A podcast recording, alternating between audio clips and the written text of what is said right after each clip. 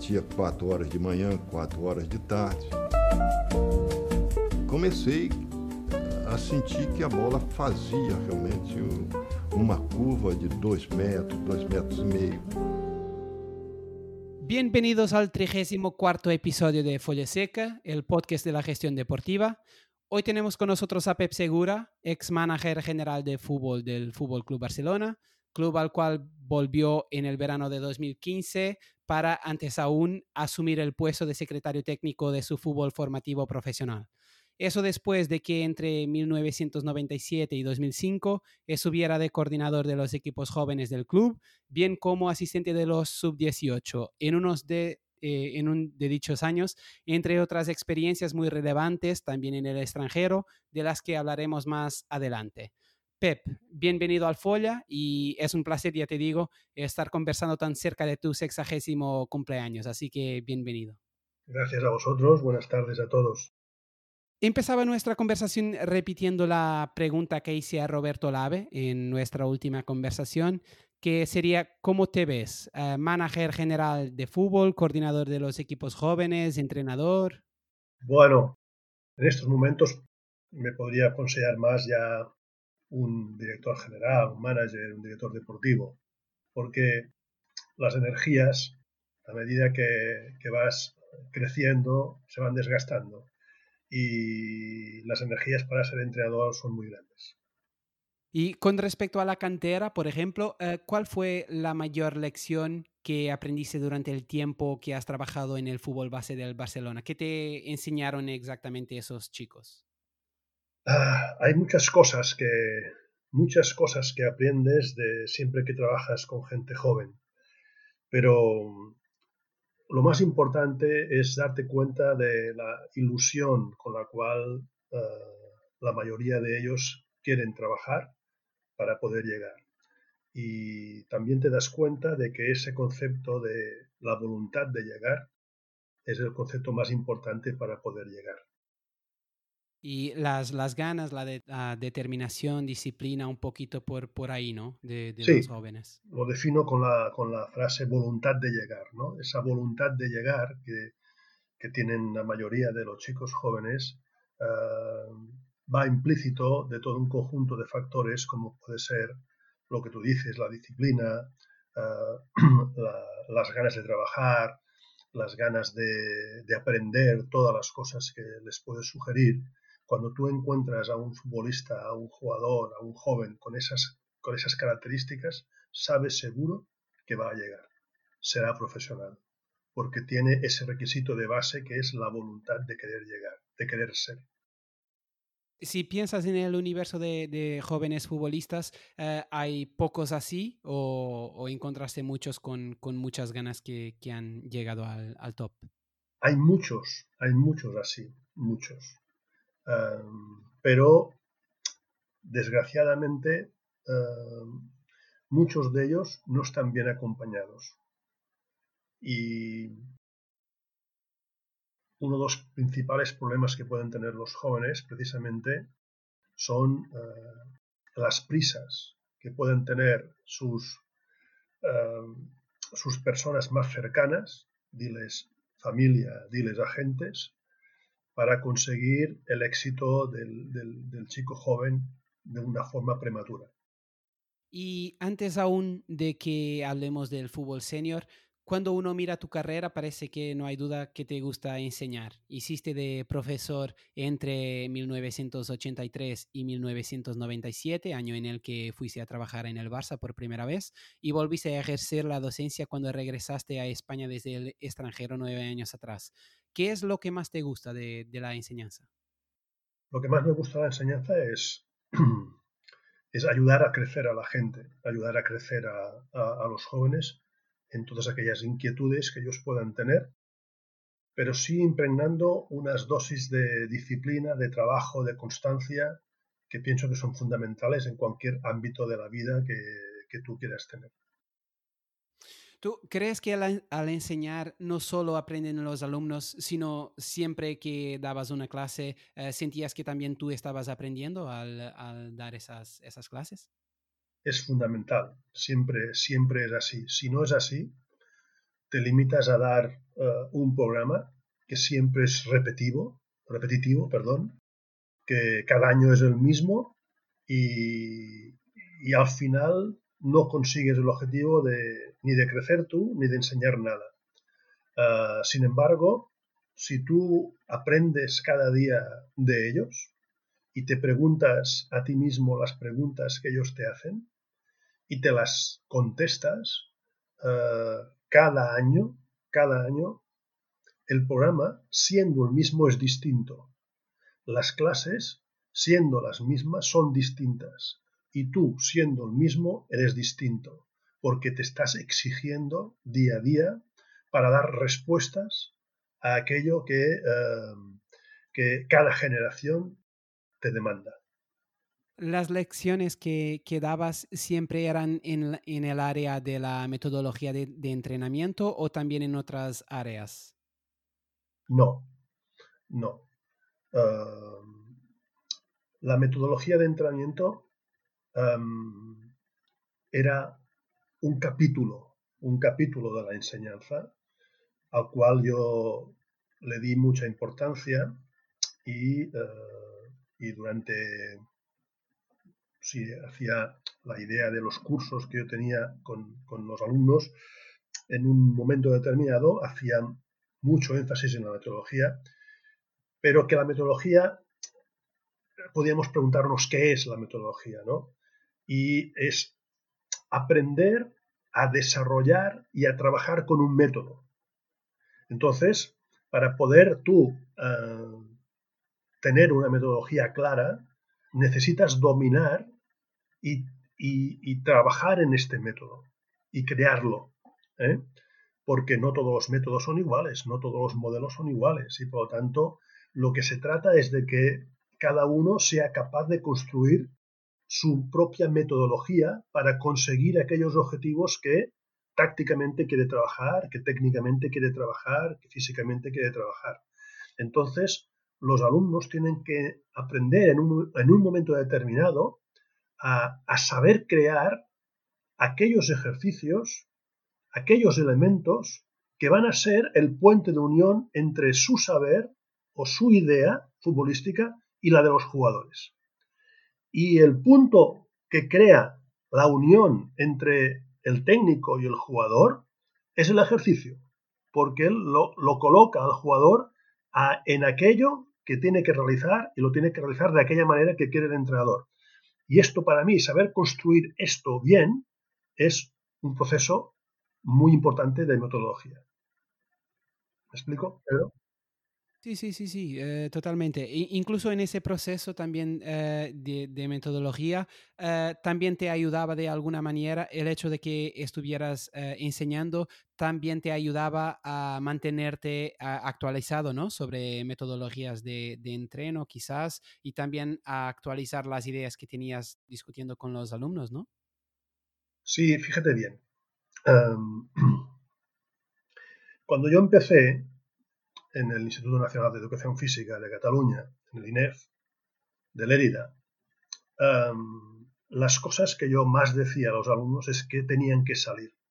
Tenían que salir y conocer distintas culturas, distintas culturas futbolísticas. Em, y para conseguirlo, em, yo intenté formarme y para ello me fui a Suiza, a la escuela Macolén de Suiza, donde hice los cursos de, fútbol de la federación y de, de Macolén. Me fui a la escuela de Coverciano, en la Federación Italiana, hice los cursos de preparación física eh, profesional que decían ahí, profesionista, y me fui a, a, a Clairefontaine, a la Federación Francesa, a hacer los cursos de director deportivo que impartía la Federación Francesa. En todos estos viajes que yo hice para formarme por mí mismo, hice muchos contactos que luego con el tiempo ah, me permitieron ah, crear un sistema en el cual yo cada año llevaba a todos mis alumnos una semana a Francia y una semana a Italia. Y en el, INEF había una, una, especificidad de fútbol, que eran dos años de, de, especificidad, de maestría, que se llama maestría de fútbol, y cada año hacíamos un viaje de una semana de duración, un año a Francia, otro año a, a Italia, y así todos los, todos los ciclos de los alumnos que iban pasando recibían este, esta idea que te estoy intentando plasmar de conocer distintas culturas futbolísticas, distintas maneras de entender eh, cómo es la metodología, cómo es la idea futbolística de país como, eh, como Francia, de un país como Italia y evidentemente de un país como España, que era donde ejercíamos eh, todos los estudios. Por lo tanto, yo ya procuraba que todos los alumnos pudieran tener una, una recepción de distintas influencias de distintas culturas porque entiendo que siempre es fundamental intentar ver desde lo mismo desde distintos ámbitos porque eso es el fútbol. Y cuando tú vas, Pedro, por el mundo, por distintos países, te das cuenta que todos jugamos a lo mismo, jugamos a fútbol, pero jugamos de distinta manera y evidentemente entrenamos de distinta manera. Entonces se trata de conocer los pros y contras de cada, de cada sitio, de cada cultura y eh, te enriquece, te enriquece mucho más. Y la verdad es que como entrenador y en aquel momento como asistente, tu primera experiencia en el extranjero ah, fue en Grecia, ¿no? En eh, AEK. Em, y después eh, te pasaste también al Olympiacos, donde incluso llegaste, eh, te pasaste también a final de temporada entrenador principal y lograste el, doblete, la liga y, la copa. En esa distinta cultura, ¿qué te impactó más? Y también, de otra forma, ¿cómo comparas el fútbol de allí con el fútbol español? Vas viendo siempre las diferencias en los matices entre un tipo de fútbol y otro también es cierto que el fútbol español de aquel momento, 2009, eh, si no recuerdo mal, eh, hasta ahora ha cambiado también mucho, como, como todas las cosas van cambiando, ¿no?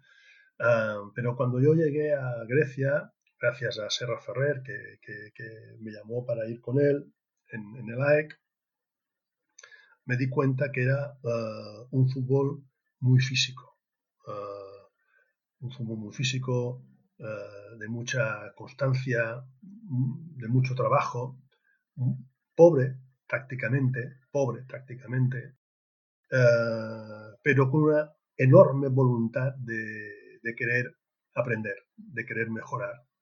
Y yo disfruté muchísimo, disfruté mucho trabajando con, con la primera plantilla de tanto de uno de, de AE como de Olympiacos pero me centraba mucho en los jóvenes, me quedaba con ellos, intentaba eh, hacer lo que siempre me ha gustado, que es hacer crecer a la gente joven con voluntad de, querer llegar. Y después de que la aventura griega se, se haya quedado atrás eh, en el verano de 2009, te incorporabas al Liverpool, y, eh, aceptando la invitación de Rafa Benitas para que tú te convirtieras en el nuevo director técnico de la cantera del eh, histórico club inglés, entrenando incluso al equipo sub-23 en algunos partidos. Pensando en los tres países, es decir, poniendo también ahora en esta fórmula a Inglaterra, ¿cómo trabajan y gestionan el talento cada uno de ellos, España, Inglaterra y Grecia? ¿Cuáles son las grandes diferencias? Cuando yo llegué a Inglaterra me sorprendió Em, me sorprendió que no hubiera mucha atención sobre eh, las academias, sobre el desarrollo de fútbol base. Era, era todo el fútbol centrado en, los primeros equipos, en la Premier League. Em, no se daba mucha importancia. De hecho, las competiciones casi, casi eh, eh, eran, no existían las competiciones, eran partidos, partidos acordados entre equipos, etcétera, una cosa muy, muy complicada de entender.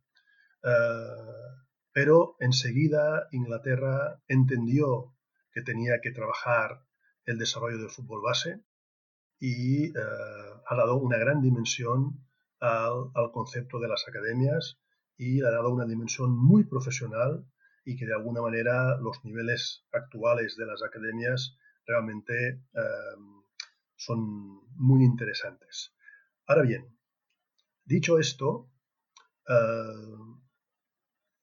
en Inglaterra tiene una riqueza natural en cuanto a sus jugadores porque tiene distintos tipos de tipología de jugadores que la integran, como son los jugadores de color y los jugadores blancos o ingleses, por decirlo de alguna manera para diferenciarlo, y que tienen sus matices. El jugador de color era y es atléticamente increíble, con unas potencialidades extraordinarias, y el jugador, de, el jugador eh, no de color tenía una constancia en su trabajo, una perseverancia en su trabajo brutal. Es decir, yo vi esas dos, esas dos características tan diferenciadas entre un tipo de jugador y otro, pero que tanto uno como otro alimentaba para crear a ese jugador inglés que yo decía, va a salir un jugador inglés en el futuro de una riqueza técnica, táctica y física fundamental y, fantástica. ¿Por qué? Porque tenía todo aquel requisito del jugador de color, con aquella fuerza, con aquella potencia, con aquella elasticidad que tiene y con la perseverancia y la constancia de, em, de, los, de los, jugadores no de color, pero que, que quieren llegar a, a, ser muy, muy constantes en su trabajo, muy, muy disciplinados en su trabajo para llegar también a aprender. Y esas dos características para mí eh, les hacía unas bases para, para el trabajo de una forma extraordinaria. Tú comentaste también en su día que cuando presentas un método al futbolista inglés, él se lo aplica y lo trabaja sin dudarlo, mientras el jugador mediterráneo es un jugador con mayor calidad técnica, pero que prioriza la creatividad a la disciplina. ¿Te identificas más con ese último tipo de jugador o con el primero? Me gusta mucho, me, gustó mucho el jugador inglés. Me gustó mucho el jugador inglés. Un jugador que puede llegar a tener la misma creatividad que el latino, que el mediterráneo, pero con esa dosis de, de, asimilación del trabajo brutal. Piensa, Pedro, que eh, yo cuando estaba en Inglaterra y veía el volumen de trabajo que marcábamos para la academia, dentro de mí pensaba, ¿el jugador del Barça lo, va, lo aceptaría tanto volumen de trabajo? Y, en aquel momento creía, creía que no. En aquel momento creía que no. También me he dado cuenta cuando he vuelto que hoy el jugador joven lo quiere todo para poder llegar y para poder aprender. Y aquel jugador latino mediterráneo creativo que de alguna manera daba a entender o a pensar que podía rehuir el trabajo, hoy no. Hoy tenemos una, una voluntad de trabajar también impregnada. ¿Por qué? Porque todos quieren, todos quieren llegar. ¿eh? Pero estos dos matices aún se dan, aún se dan. La, verdad es que haber trabajado en esos países con distintas culturas futbolísticas, como hablábamos, te permitió confirmar que la diferencia de los grandes clubes europeos eh, para el Barcelona es que el Barça tiene un estilo, eh, realmente dicho. Eso es algo que todo el club debería buscar, ¿no? ¿no lo crees? Ya que eso es, al final, es lo que les distinguirá de los demás, ¿no? Es así, es así. Eh, cuando tú estás en un club como Barcelona y, aprendes y entiendes eh, lo que hace, cómo lo hace y luego por qué lo hace, porque lo plasma en el campo, te, te pones a trabajar donde estés para conseguir encontrar un modelo y como yo les decía al propietario del Liverpool, a, los, a los propietarios, a los directivos del Liverpool, decía, hemos de tener nuestra propia línea, nuestra propia línea de, de, trabajo, nuestra propia línea de entender cómo hemos de jugar, cómo hemos de entrenar, cómo hemos de hacer. Porque al final, al final, somos una línea de producción y producimos jugadores. Y hemos de, saber cómo hacemos esto y por qué lo hacemos esto. Y esta línea, este modelo, tiene que estar trabajado en todos sus aspectos. ¿Y sabes por qué, eh, Pedro, em, nosotros, el Barcelona lo tiene? Porque Barcelona fue el primer equipo del mundo que tuvo el primer director deportivo, que fue Johan Cruyff, que implementó una línea de trabajo, una manera de jugar, una manera de hacer las cosas, una manera de entrenar, porque todo era inclusive esta manera de entrenar. Y cuando tú estás trabajando eh, en un sitio, en un club nuevo, tienes que trabajar eh, tienes que trabajar de, la, misma manera. ¿eh? Crear este modelo, crear esta línea, crearlo todo. Entonces, el director deportivo, cuando llega a un club, ¿qué ha ocurrido en los últimos años, todo este tiempo? Pues que el director deportivo, por mucho que, que haya pasado a ser denominado director deportivo, ha ejercido siempre como secretario técnico. Y su única gran preocupación ha sido la de eh, eh, el recruitment, ¿no? Eh, reclutamiento de jugadores, la selección de jugadores o los fichajes de jugadores. Pero esto es el trabajo del secretario técnico, no es el trabajo del director deportivo. El director deportivo es, es desarrollar una línea de trabajo dentro de un club. Evidentemente que dentro de esa línea de trabajo dentro de un club está también el área de scouting, el área de recruitment, el área de selección de jugadores, tanto los jóvenes como los, como los profesionales.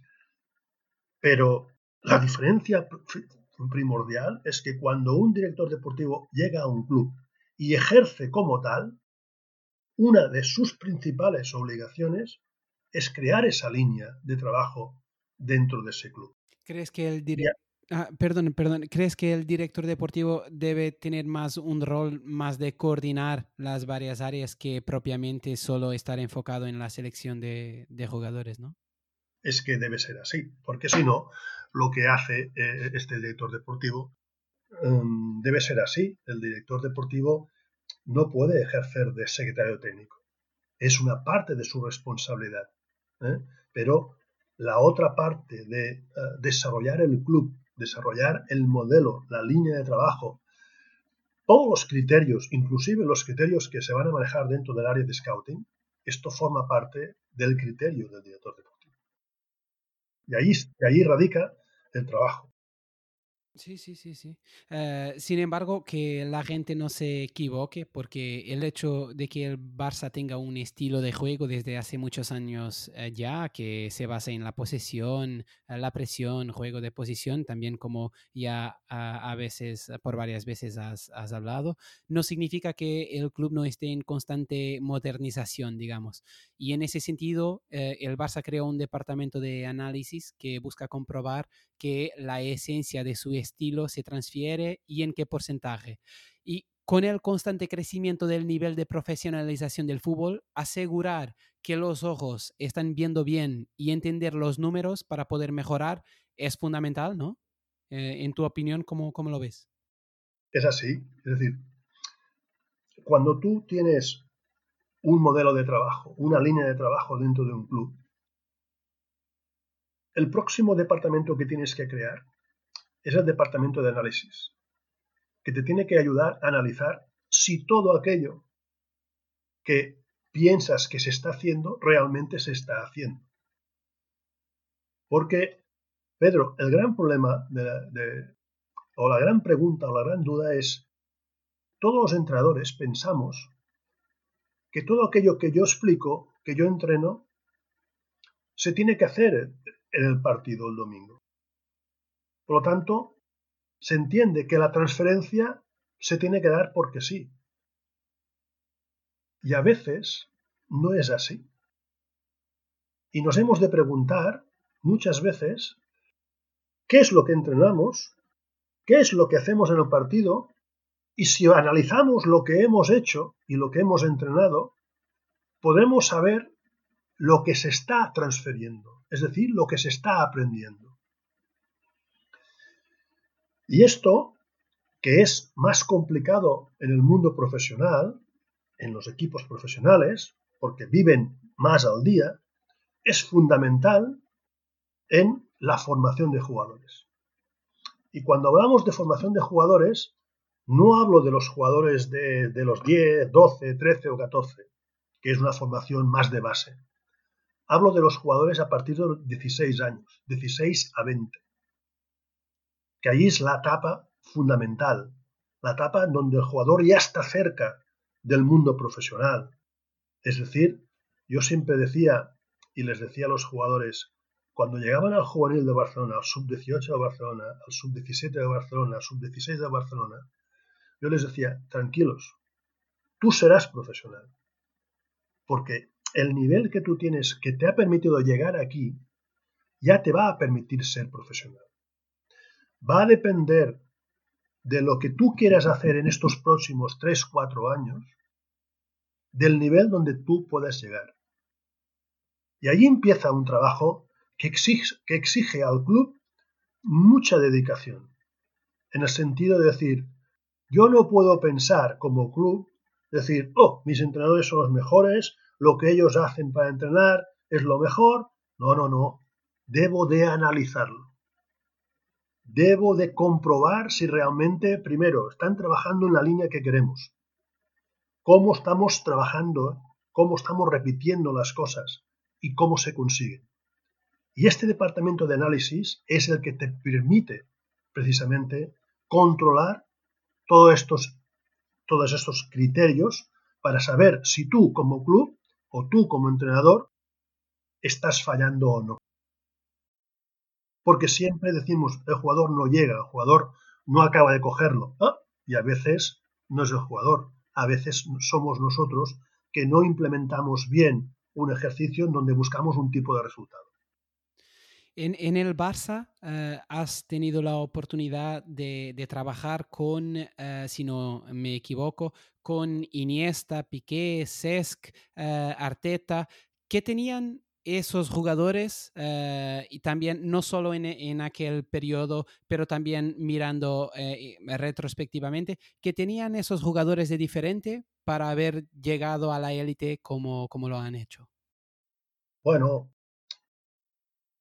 hay siempre, hay siempre un conjunto de requisitos, ¿eh? un conjunto de requisitos. Pero el fundamental, Pedro, el fundamental es el requisito de querer llegar.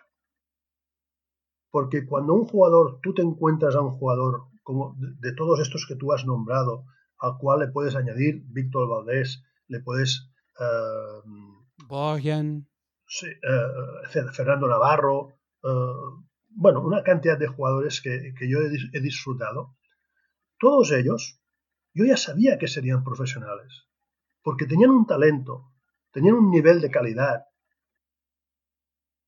Por lo tanto, ya serían, ya serían profesionales por sí mismos.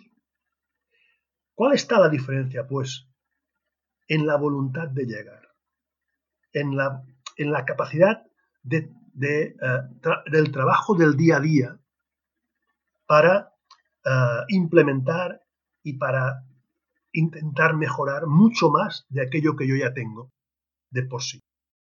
No sé si me explico. Sí, sí, sí, sí, totalmente. Pero ¿crees que es posible aún así que un jugador que juegue en el juvenil A del Barça, por ejemplo, y que tenga esas ganas que hablas y que tenga esa determinación, y que aún así no llegue a, aquel nivel? ¿Eso es posible o crees que teniendo esas ganas y esa determinación y disciplina, eh, sí o sí vas a llegar? No, es posible, es posible porque ha pasado. Muchos jugadores no han llegado. Pero no han llegado también por otros factores que, eh, que van en sentido contrario a esa voluntad de llegar. Es decir, cuando alguien cree que ya lo, ha, ya lo ha conseguido, que ya lo tiene, que su entorno no le ayuda, sino que le crea dudas, ¿eh? entonces todo esto va en contra de esa capacidad de voluntad de llegar. Claro, claro. ¿Mm? Eh, fíjate bien, vamos a hablar de un tema que está hoy, hoy eh, muy, muy, muy al día, que es este concepto de voluntad de llegar aplicado a un concepto real, ¿no? Tú sabes que, em, que Ricky Puig, Ricky Puig es un jugador que en el inicio de temporada el entrenador ha dicho debes intentar salir y, tener minutos en otro tipo porque yo aquí no te acabo de ver, no tendrás su razonamiento. Y el chico contestó que no, que se quiere quedar. Habrá muchas opiniones al respecto. ¿eh? Gente que pensará que es importante que salga y que juegue, y, eh, gente que dirá, pues bueno, pues también es valorar que, que se quede en el club. Pero yo no hablo de esto. Yo hablo solamente de ese concepto de la voluntad de llegar. Y ese concepto de voluntad de llegar lo expresa Ricky Puig diciendo, no, yo me quiero quedar aquí y yo lo voy a conseguir. Este afán, esta voluntad, no está flotando, está dentro. Está dentro del jugador. Es una fuerza tan grande, Pedro, que es difícil que un jugador que tenga esa fuerza interior que diga yo quiero llegar, yo lo quiero hacer, al final no lo haga. Sí, sí, entiendo perfectamente. No lo haga con la capacidad técnica también correspondiente, ¿no? Evidentemente, evidentemente. El que no llega es aquel que no tiene esa fuerza interna, el que, el que tiene dudas, el que piensa que ya eh, eh, se le tiene que dar una cosa distinta a la que se le da. Aquí empiezan también muchos conflictos, ¿eh? muchos conflictos. Y que muchas veces Em, son generados por elementos externos cercanos al entorno del chico que no por el propio chico, que muchas veces he visto casos de, chicos que son víctimas, víctimas de esa situación ¿eh? y que se pierden por, porque hay una confusión, una confusión en ese proceso final, en ese proceso último, que es el más cercano al mundo profesional, y si ahí te confundes, mm, lo pagas caro. ¿eh? Eh, entonces, en estas confusiones, mm, allí he visto gente que se ha, se, ha, perdido. Pero cuando hay alguien que lo tiene claro, cuando se dejan aconsejar, se dejan llevar, se dejan entrenar, pues este, este, este jugador llega seguro. Pero Pep, entre el jugador muy talentoso eh, y que no es disciplinado ni tiene eh, esa determinación y el otro jugador que es muy disciplinado, muy determinado y que trabaja duro, pero que no tiene esa eh, parte técnica, ¿cuál ficharías para tu equipo y cuál crees, cómo ves a, los, a estos distintos tipos de, jugador? Hablando así, como tú dices, pero es un blanco y un negro. Nunca, existe un, blanco y un negro, en un sentido de decir las cosas son así o las cosas son así. No. Eh, cuando tú trabajas en el día a día con, los jugadores, eh, eh, ¿qué estás buscando? Estás buscando esos puntos de unión, esos puntos de conexión, esos puntos que te hacen llegar. Cuando tú estás trabajando con, con jugadores, es evidente, Pedro, que tú tienes una plantilla profesional de 25 o tienes una plantilla de 25 o de 20 jugadores eh, en, el fútbol base, no llegas a todos igual. No llegas a todos. Cuando tú estás en una aula, en una clase y, expones lo mismo, tampoco llegas a todos por un igual. Hay gente que por su carácter, por su manera de ser, por, tus, afinidades, por sus afinidades, etcétera, tienes más capacidad de poder llegar. Entonces, es evidente eh, que, si tú, eh, Pedro, eres de una manera que te gusta más la gente que tenga voluntad de trabajar, disciplina, trabajo, pues te acercarás sin darte más cuenta a, estos tipos de jugadores que no el otro que es un poco más un poco más eh, libre y que independiente y que quiere ir un poco por la suya. Pero eso no quiere decir que no lo, no lo observes no estés con él no lo entrenes no esté pero no tienes tanta capacidad para poder llegar a ese jugador. Es decir, todos crecen, todos están alimentados, pero hay gente que están más alimentados porque tienes una proximidad y una empatía y una capacidad de llegada a, esa, a, a ese jugador que no la tienes con otros. ¿eh? Por tanto, ¿con quién se da? Pues no, no te lo sabría decir. He tenido gente muy creativa que hemos estado muy unidos y gente muy creativa que, que, no está unido y gente muy trabajadora que, bueno, que ha sido brutal y gente trabajadora que ha sido normal, una relación normal dentro de, de la relación profesional. Claro. Y pues, por cierto, el departamento de análisis que, hablamos, que hablábamos hace poco estudia, estudia asimismo los índices de rendimiento de los futbolistas propios y de externos. Centrándonos en estos últimos, ¿crees más en equipos de scouting grandes o pequeños?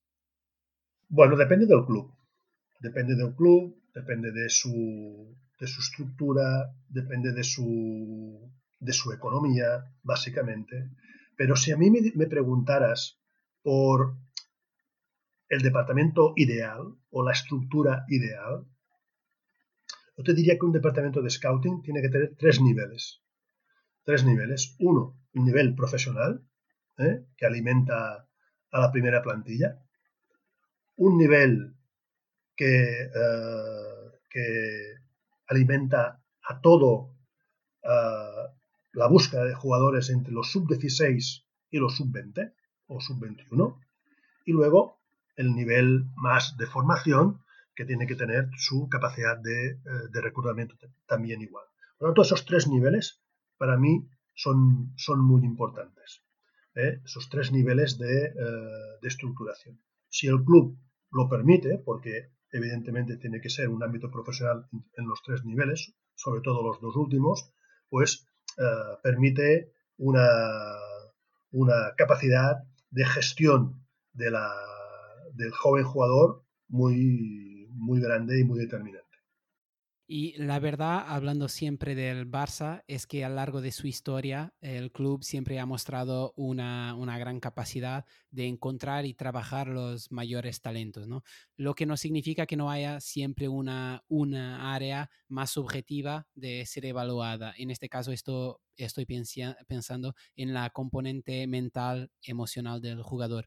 ¿Cómo hace el Barça ese tipo de evaluación? Mira, este es un tema el tema de psicología, el tema de fortaleza mental, siempre se habla, pero en el mundo del fútbol no ha acabado de eh, desarrollarse de una forma plena.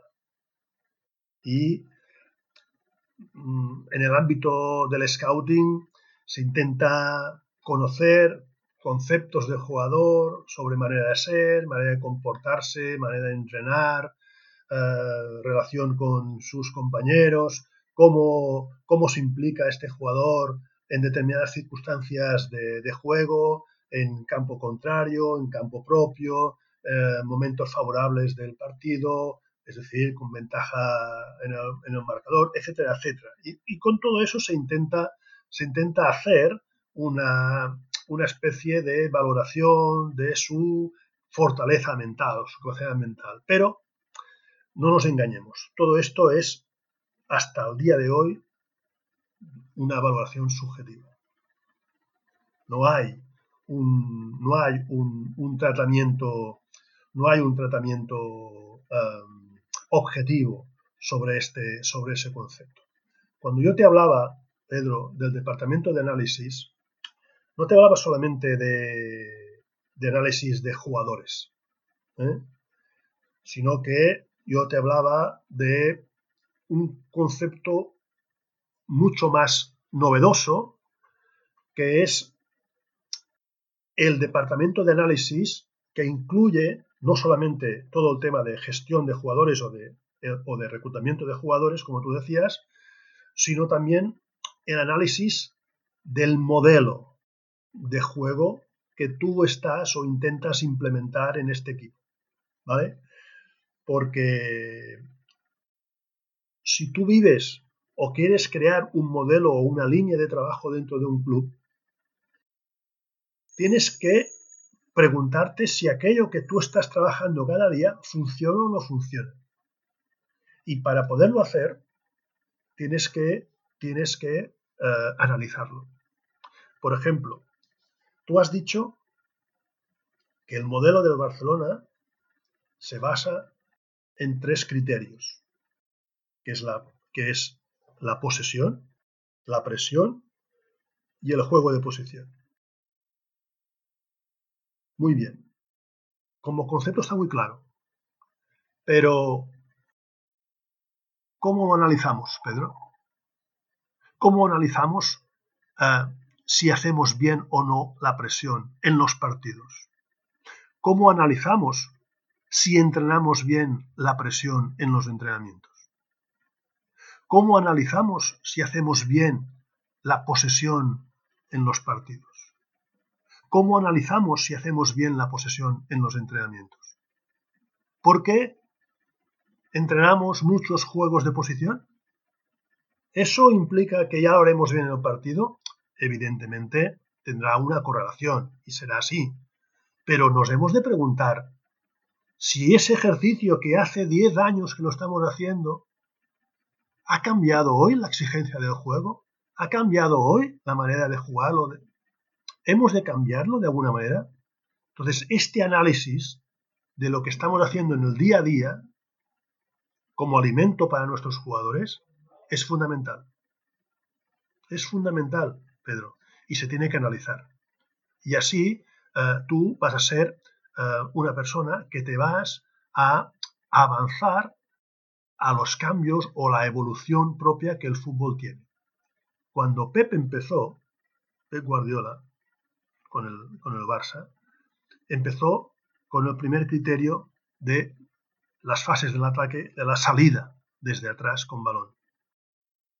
Y ahí manejábamos unos criterios muy, muy claros de salida, de salida todos, desde siempre hemos manejado unos criterios, salida de dos, salida de tres, salida, salidas por centrales, salida por laterales, y el Pep lo implementó en el primer equipo de una forma extraordinaria. Y el Barcelona fue el gran equipo que salió jugando desde atrás. Hoy estamos en el 2020. Hoy todos los equipos presionan arriba para, para no dejar salir.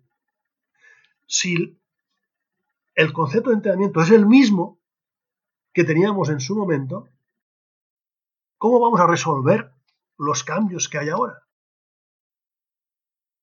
Estas preguntas te las tienes que hacer. No sé si me explico, Pedro, qué quiero decir. Sí, sí, sí. Mm, pero, por, ejemplo, la presión en los, en los partidos, ¿qué tipo, ¿en qué tipo de indicadores os concentrabais? ¿Y, en qué tipo de indicadores ahora mismo ese departamento, eh, dónde está el Barça buscando eh, esos indicadores para evaluar esa presión, por ejemplo? Mira, el, el mundo del fútbol va a crecer en conceptos de ritmo. Y todos mis criterios y mi, línea de investigación buscaba el ritmo de juego, es decir, el ritmo de trabajo en cada momento de juego. Y, y el elemento de estudio son las posesiones o las no posesiones. ¿De acuerdo? Es decir, cuando tú tienes el balón, cuando tú recuperas el balón, empieza una posesión. En aquel momento es donde tú, ahí, como equipo, tienes que saber lo que quieres hacer y cómo lo quieres hacer. Si esto lo tienes, porque ya tienes un modelo claro, lo que se trata es de aumentar el ritmo de ejecución de esto. ¿De acuerdo? Por lo tanto, el ámbito de estudio, Pedro, es en las posesiones, mi línea de trabajo era estudiar cuántas acciones hacíamos por cada posesión. Es decir, cuántos pases o conducciones o dribbling, ¿eh? que son acciones también de avanzar, hacíamos por posesión. Entonces, todas estas acciones divididas por el tiempo de esa posesión te da el ritmo y ya tienes un objetivo de entrenamiento claro, que es decir, ¿vamos a mantener la posesión? Sí. ¿Vamos a, ¿Cómo la mantenemos? A través de los pases. Bien, pero con ritmo alto. Y allí ya trabajas con un concepto distinto, que te adecuas a la evolución del fútbol, que hoy exige mucha presión, perdón, como hay mucha presión de todos los equipos, presión defensiva, pues exige que ese ritmo de circulación de balón, si tú estás entrenando a un ritmo bajo o normal, pues cuando te presionen muy, muy fuerte, no vas a saber sacar el, provecho de esa capacidad de mantener la posesión de balón. Por tanto, tienes que entrenar con ritmos altos de posesión. Cuando tú manejas las no posesiones, que es decir, que la pregunta que tú me hacías de los inputs de cómo investigamos la presión, en mi línea de trabajo era pues lo mismo. En la no posesión, es decir, en el momento en que el, balón está en el equipo contrario, ¿cuántas veces mis jugadores van a atacar el balón? ¿Eh? Es el uno contra uno, la entrada, la presión. ¿eh? Entonces, ¿cuántas veces haces tú por, por, por posesión? ¿Cuántas veces tardas tú en recuperar ese balón o en hacer que el, el, jugador contrario o el equipo contrario la pierda? ¿Cuántos esfuerzos has tenido que realizar? Pues la cuantificación de este número de esfuerzos te da el ritmo de presión. Si no hay presión, mmm, estás dejando jugar al contrario. No sé si me explico, Pedro. Y estás abdicando también de, de ese modelo, ¿no? De, del modelo que, de lo que no quieres abdicar. ¿Cómo? No, y decía, complementaba tu, tu, idea ahora y estaba diciendo que si los números te, muest te, muestran el contrario, además de lo que tú estás viendo en los entrenamientos y en los partidos, eso sí que será una alarma diciéndote que estás huyendo del modelo del cual no quieres huir. No, no sé si, me he explicado. Está claro, está claro. Si tú, si tú haces el control en este, en este departamento de análisis que yo te decía, Pedro, uh, primero, de cuántas posesiones tienes tú por partido y de cuántos números de pases tienes por posesión, te sale una gráfica en todos los partidos que a ti como modelo del Barça te gustaría que el índice más importante fuera posesiones largas, ¿eh? porque ha sido siempre el modelo futbolístico de Barcelona, a partir de 10, 12, 15 pases por posesión. Cuando lo estudias y tienes un modelo en un club como Barcelona, te das cuenta que las gráficas son más o menos similares en todos los equipos. Sub-18, Barça B, primer equipo. Será en la misma gráfica porque el modelo se manifiesta de una manera igual. Pero si tú quieres conseguir que sean posesiones largas y luego te vas a observar los ejercicios de entrenamiento y te das cuenta que la mayoría de las posesiones en entrenamiento son de 5, 6, 7, 7 pases por posesión, ¿por qué en el partido vas a conseguir mayor número de pases? Es lo que yo te decía antes de preguntarte el porqué de las cosas. ¿Por qué esa transferencia? Si luego en el entrenamiento no hacemos posesiones largas, porque el campo es pequeño, por, por, mil circunstancias, y queremos que luego el partido demos posesiones de 12, 15, 20 pases, no puede ser. No puede ser. Ah, en algún punto esta línea se está rompiendo porque porque no hay una transferencia clara de un sitio a otro, del entrenamiento al partido. Y si tú no tienes este elemento de análisis, este departamento de análisis, que te, que te analice lo que tú estás entrenando y cómo tú estás compitiendo, para analizar el modelo tuyo, no vas a saber nunca dónde está el error o el acierto. Sí, está, está, está claro, está claro. Tú a, hace poco hablabas de, de, de, Johan Cruyff como habiendo sido el primer director deportivo uh, de la historia y por su trabajo en el Barça que también ha pasado mucho por el hecho de que haya uh, propuesto una, un modelo igual también en el fútbol base, ¿no? Con respecto al primer equipo. Uh, pero si no estoy equivocado, y corrígeme si, si, si estoy, pero ese modelo también ha sido, um, Cruyff lo, le ha traído de, del Ajax, ¿no? Sí, es cierto. Pero yo te hablaba del Barcelona. Okay, te decía como primer director deportivo del Barcelona, como figura de lo que hablábamos del concepto de director deportivo, que va más allá de la selección de jugadores y que es aquella persona que llega a un club y dice, señores, a partir de ahora, el modelo, el modelo de juego para todos los equipos va a ser este. Y cuando tú llegas a un equipo, Pedro, eh, allí te encuentras como mínimo a 10 entrenadores, uno por cada equipo. No te digo 20, porque ahora ya son dos por cada equipo. Más cuerpo técnico. Evidentemente, pero ya, para centrarlo o para reducirlo, te digo 10 entrenadores distintos, ¿no? Uno por cada equipo. ¿Todos están dispuestos a entender esa línea? ¿Todos están dispuestos a acatarla? ¿Todos están con la capacidad de quererlo entender? ¿Todos lo tienen claro? Pues, pues este es uno de los primeros requisitos que tiene que trabajar un director deportivo. Trabajar con, con, el, eh, grupo de entrenadores para decir, señores, esto es la línea. Y esto es lo que hizo Cruyff en Barcelona. Y a quien le gustara bien y a quien no le gustara, pues se buscaba otro. Pero, entiéndeme, es decir, la primera persona que, coloca unas líneas de trabajo claras ¿eh? y que eh, todo un club, todo un club empieza a trabajar de la misma manera.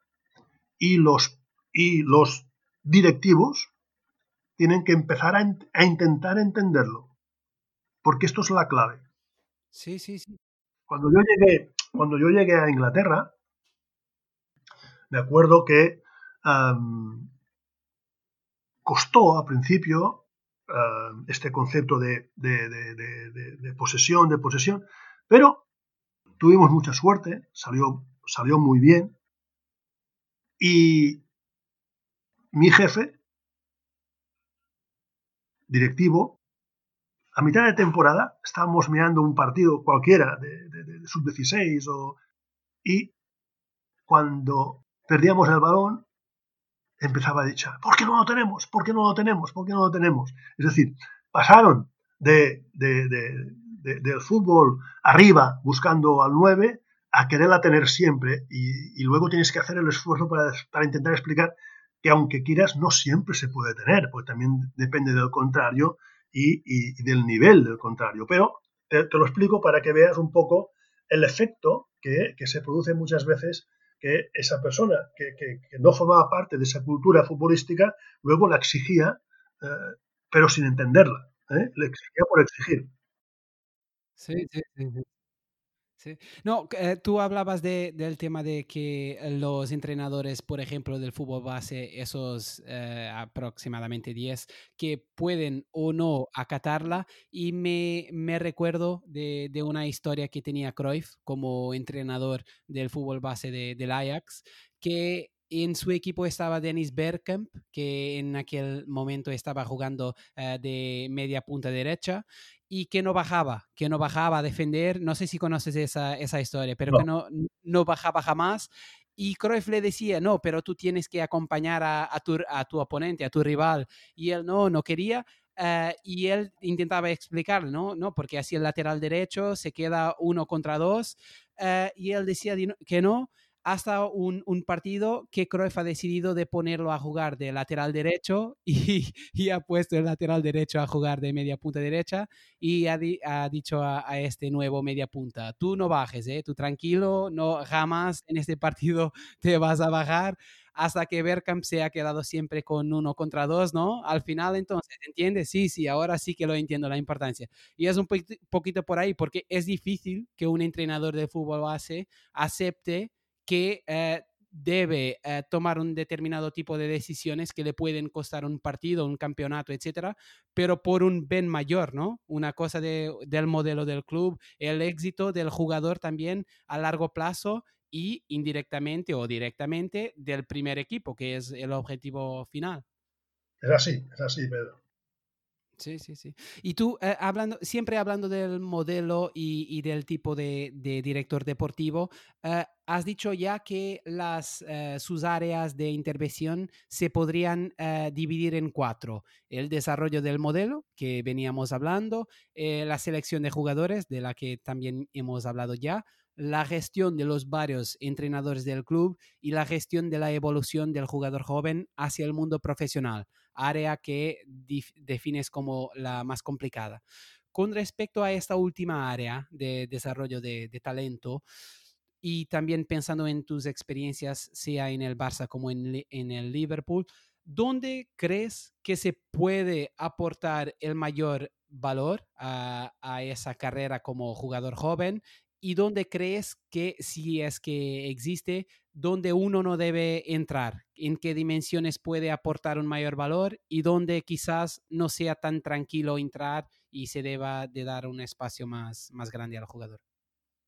Mira, una de las grandes cuestiones que, que hay es en el joven jugador es la pregunta que existe entre potenciar sus cualidades o potenciar sus debilidades. ¿Me explico? Sí, sí. Entonces, el gran concepto, desde mi punto de vista, es eh, desarrollar todo un capítulo que complemente al entrenamiento diario, que ayude a potenciar y a mejorar las debilidades de cada jugador. Esto es fundamental, porque es la manera en la cual llegas más al jugador. Porque hoy tenemos muchas herramientas que permiten, permiten, has contado la anécdota de Cruyff, y en este momento, en aquel momento en donde Cruyff hablaba con Dennis Bergkamp, pues la circunstancia es la siguiente, Pedro. Johan Cruyff hablaba con Dennis Bergkamp y Dennis Bergkamp pensaba, bueno, lo que tú me dices, pues yo no lo veo igual. Yo veo que, que ya lo hago. Y Johan, pues a lo mejor no tenía herramientas como para podérselo demostrar. Hoy tenemos 200.000 herramientas. ¿eh? A partir del vídeo, de, de, análisis de los datos, etcétera, etcétera. Todo esto, hoy podemos estar constantemente mostrando al jugador todos los conceptos que eh, estamos intentando mejorarle y trabajarle. Esto crea un feedback fundamental, fundamental, ¿eh? que hace que el jugador tenga ya una información una vez termine el partido de todos aquellos aspectos que él tenía por objetivo en el partido. Cuando tú trabajas en la idea de mejorar sus, debilidades, cada partido para ese jugador es un reto. Un reto en el cual él intenta jugar ese partido cumpliendo con esos objetivos que tiene que mejorar. Y al final del partido solamente tienes que ir ahí a, reforzar ese feedback. Mira, has hecho esto bien, esto bien, esto bien, y lo muestra. Esto crea, Pedro, una dinámica de trabajo tan, tan potente que lo único que necesitas tú como director deportivo es que tu cuerpo técnico de aquel equipo, de ese jugador, tenga la voluntad de hacer más por ese jugador. Porque cuando tú estás alimentando constantemente a este jugador con ese feedback de información, ese jugador quiere, quiere, quiere, quiere cada día más. Y no te puedes dar el hecho de que tus, tus entrenadores no se lo den. ¿Vale?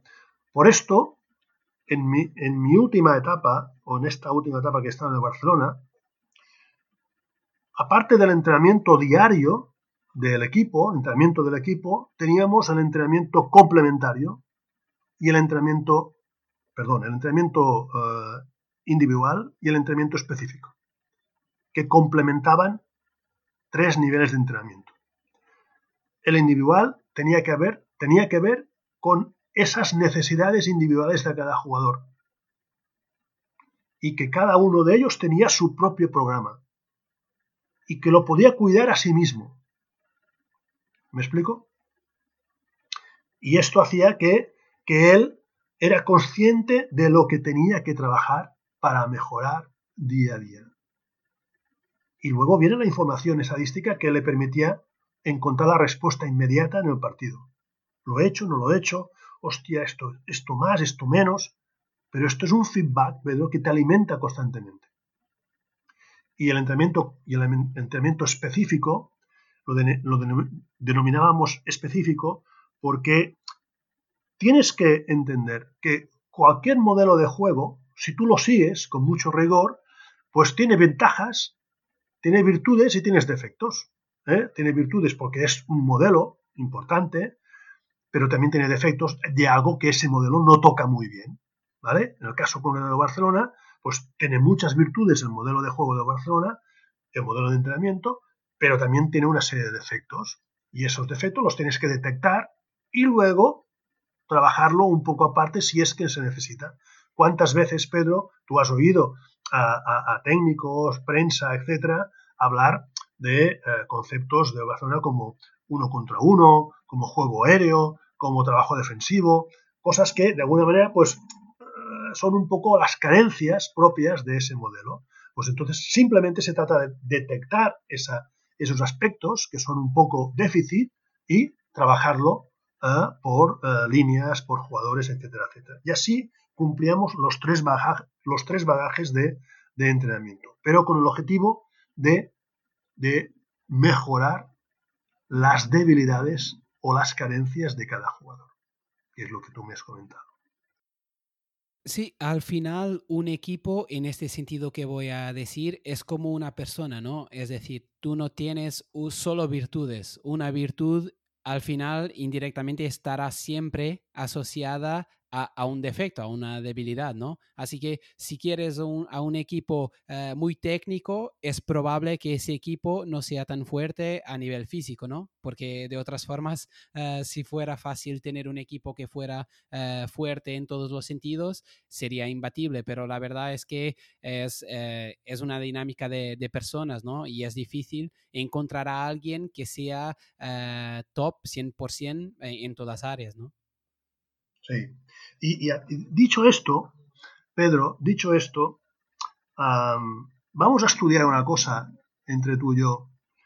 Es el concepto de Big Data. La Big Data, ¿qué te da?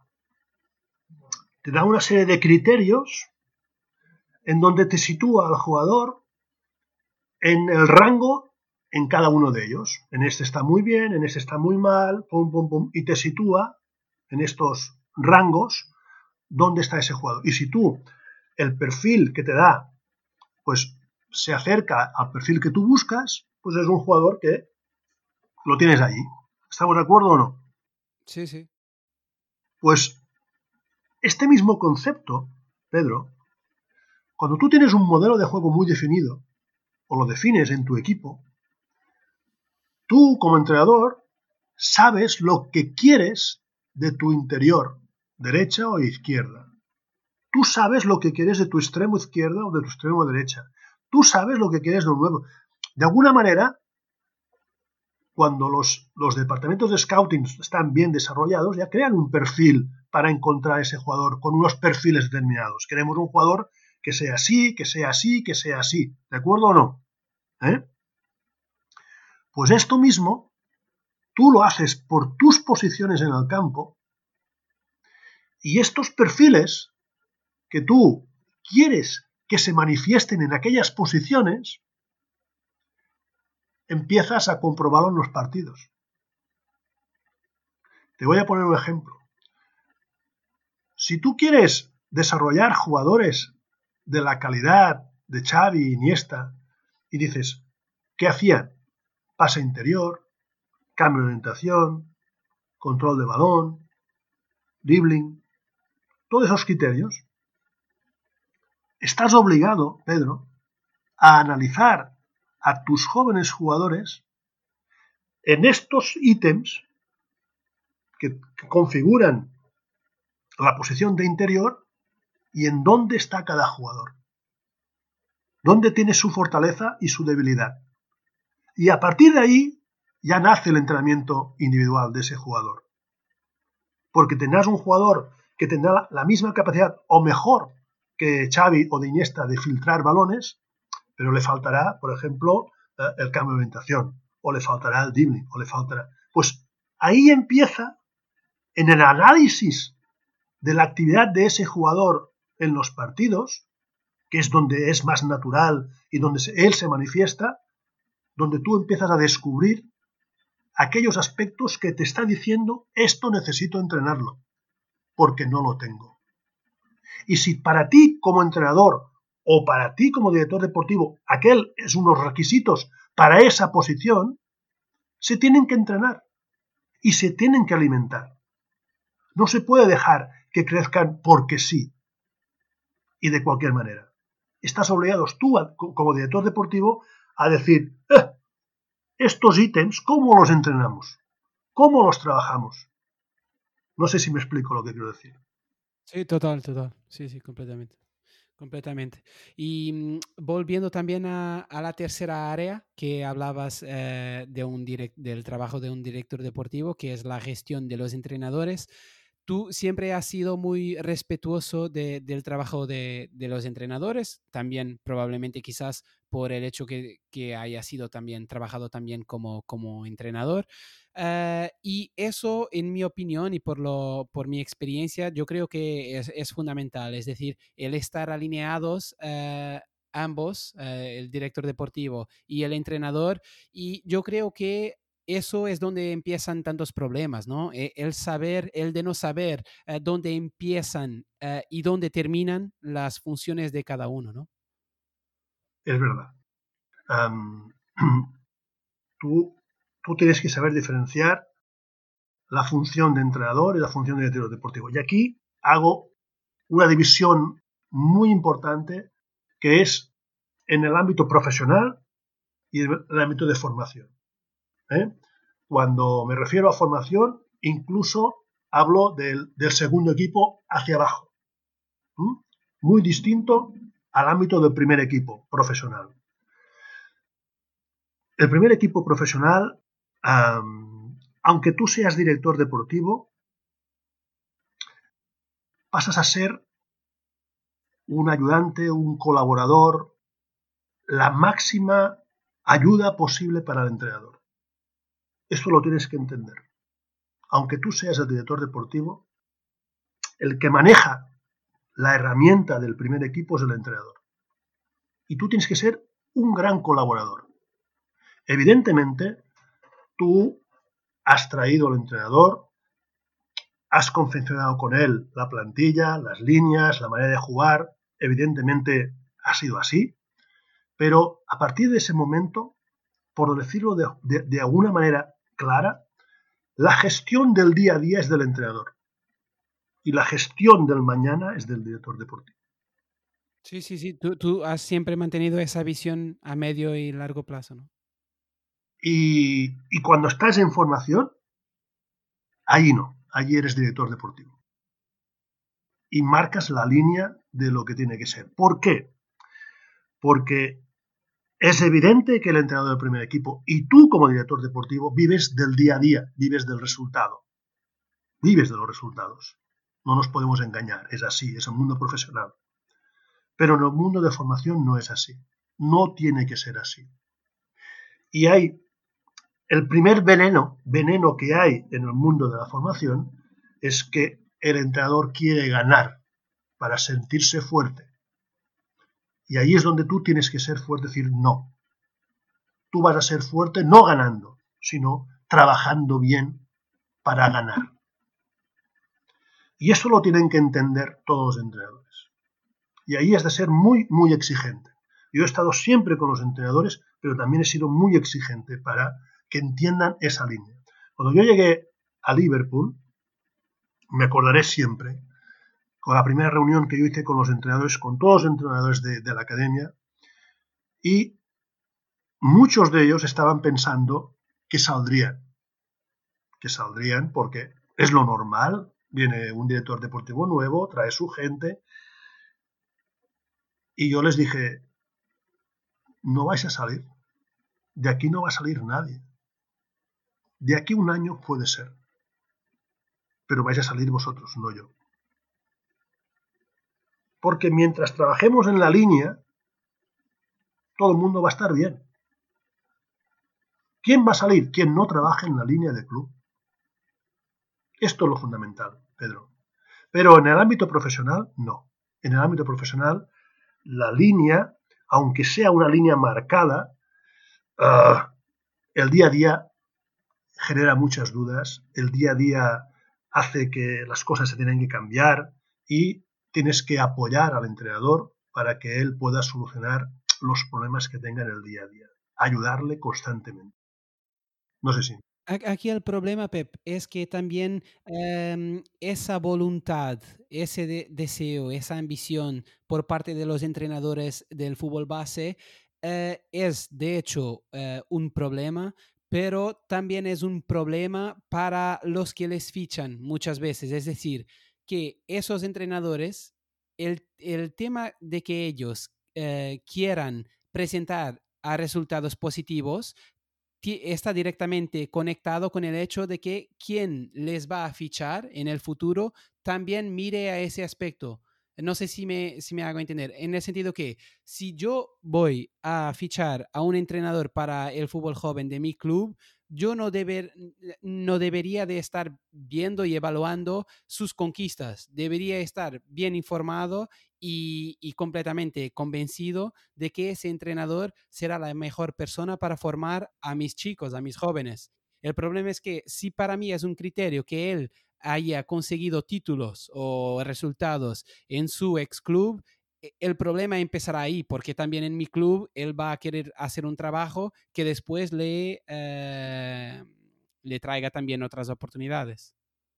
Es cierto lo que dices, completamente de acuerdo contigo, pero de, nuevo volvemos al perfil de, de entrenadores que tú tienes que tener para tu estructura de fútbol base. Entonces, al igual que hablábamos de los jugadores y decíamos que uno de los criterios era la voluntad de llegar, ¿eh? esa voluntad de, querer aprender y querer trabajar como requisito para poder crecer, cuando tú seleccionas entrenadores para fútbol base, yo voy a seleccionar siempre entrenadores que tengan una voluntad de formación, no una voluntad de ganar. El que hay muchos entrenadores que utilizan los segundos equipos o los equipos, los equipos de fútbol base para poder crecer y llegar a al mundo profesional. No, no es el sitio para crecer. El fútbol base no es un sitio para crecer. Fútbol base es un sitio para formar. Se equivoca el entrenador que quiere ir a fútbol base para poder crecer y se equivoca el club que contrata entrenadores que sean exitosos en otro sitio para formar. No. Tú tienes que tener entrenadores formadores para tu club. Evidentemente, cuanto más abajo, más formadores y cuanto más arriba, más específicos y especialistas, ¿eh? pero con la voluntad de formar. Sí, sí, sí, sí, sí, eso, eso está claro. Pero tú, mm, yo, ¿tú crees que enviando un mensaje a los jóvenes eh, de, lo, del club, en este caso del Barça. Tú ah, en su día dijiste que quien se fuera del club por, por dinero eh, no volvería al Barça, al contrario de un futbolista profesional que es ese sí eh, podría salir del club en búsqueda de otros proyectos deportivos.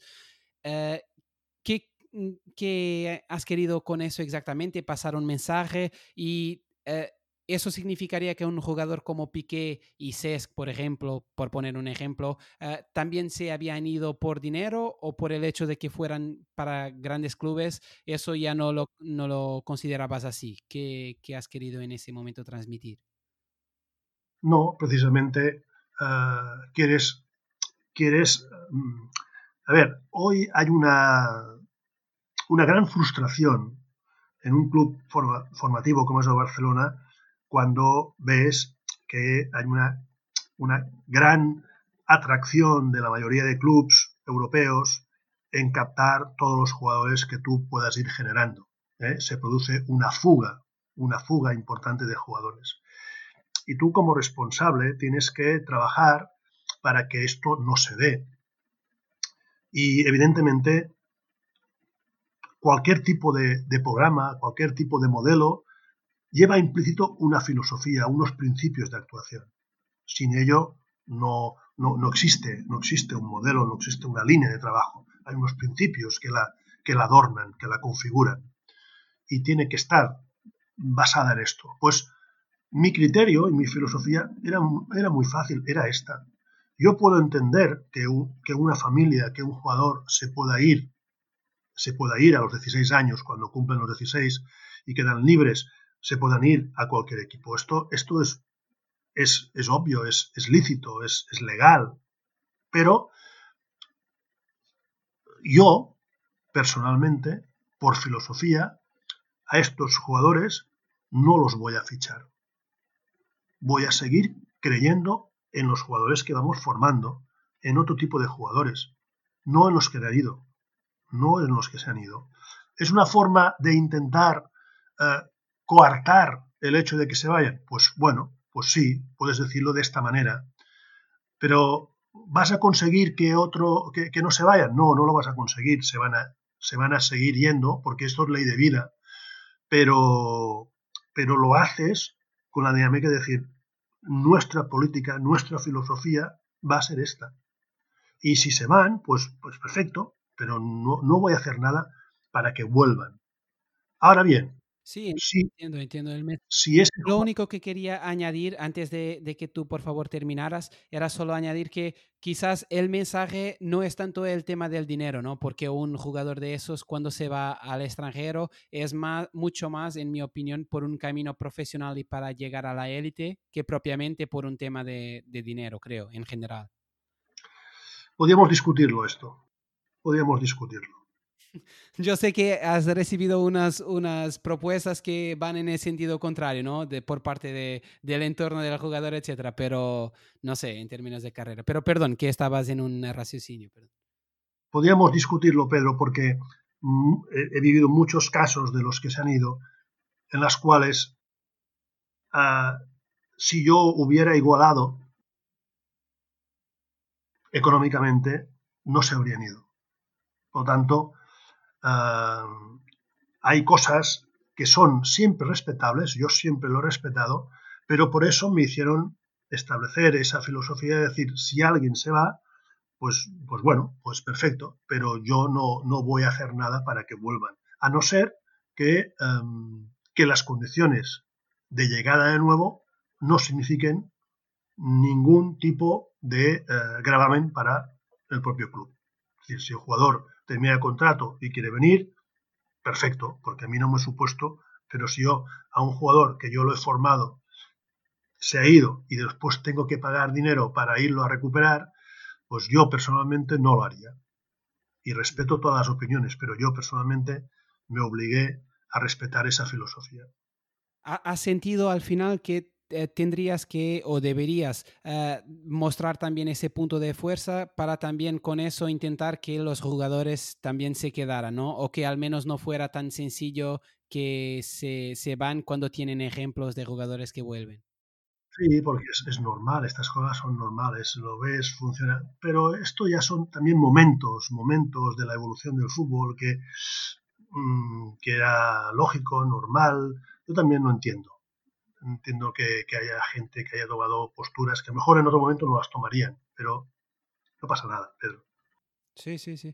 Y por cierto, hay una cosa que te hubiera gustado eh, cambiar en el fútbol del Barça, algo que el club había hecho en su sección de baloncesto, que era coger para el segundo equipo exjugadores que han vivido la experiencia de la casa para que se la pudieran explicar bien a los jóvenes, protegiéndoles y enfocando mucho mejor el camino que hay que hacer. Sin embargo, creo que al final no has fichado a ningún jugador de ese tipo. ¿Qué ha faltado exactamente para poner eh, esa idea en práctica? Faltó la circunstancia, faltó, faltó el momento, porque la idea, muchas veces la idea está, pero, pero no puedes implementarla porque no encuentras la, circunstancia adecuada para poderla implementar. Y a veces te, tienes una idea, pero no puedes desarrollarla plenamente porque, porque no se dan las circunstancias para desarrollarla. Pero, pero de todas maneras, eh, todo esto iba ligado a, a lo que tiene que ser eh, un segundo equipo dentro de una estructura de club formativo ¿eh? y, que, eh, y que intente ayudar a los jóvenes que van llegando a que alguien de su confianza les puedan explicar bien todos aquellos aspectos que existen fuera y dentro. No sé si me explico. Sí, sí. Y esto era un poco la idea. Y mm, esa idea yo creo que está también relacionada con una idea que ah, hemos hablado ya algunas veces aquí en Folia, que es la importancia de tener a role models, eh, jugadores que han llegado a la élite eh, en un club, ¿no? Para que los, los jugadores que también entrenan con ellos eh, aprendan, no solo aprendan, pero que también vean que es posible llegar. Eso también ha sentido, eh, sea en el Barça como en el Liverpool, la importancia de que los jóvenes eh, entrenen eh, en conjunto o al menos cerca y vean a entrenar a esos jugadores de referencia. Sí, eso es fundamental, pero es fundamental.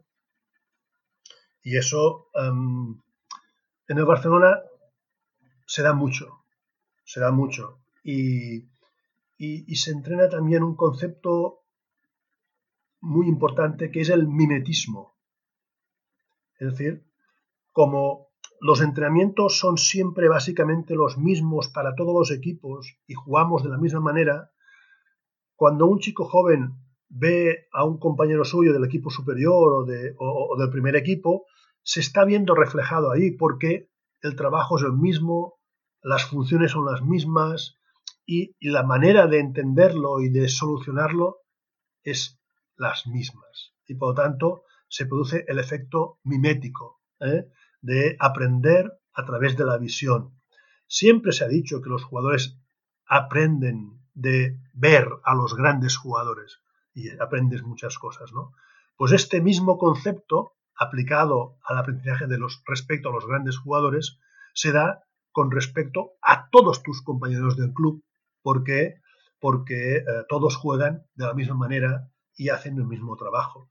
Yo me acuerdo en mi primera etapa, cuando los chicos eh, ya estaban en la masía, ahora aún más porque están todos viviendo dentro de lo que es el centro de entrenamiento, pero inclusive en la primera etapa, cuando estábamos allí, la, masía separada de los campos de juego, pues los días de partido veías todos los chicos de la masía que no jugaban que venían a ver los partidos de sus compañeros que estaban jugando.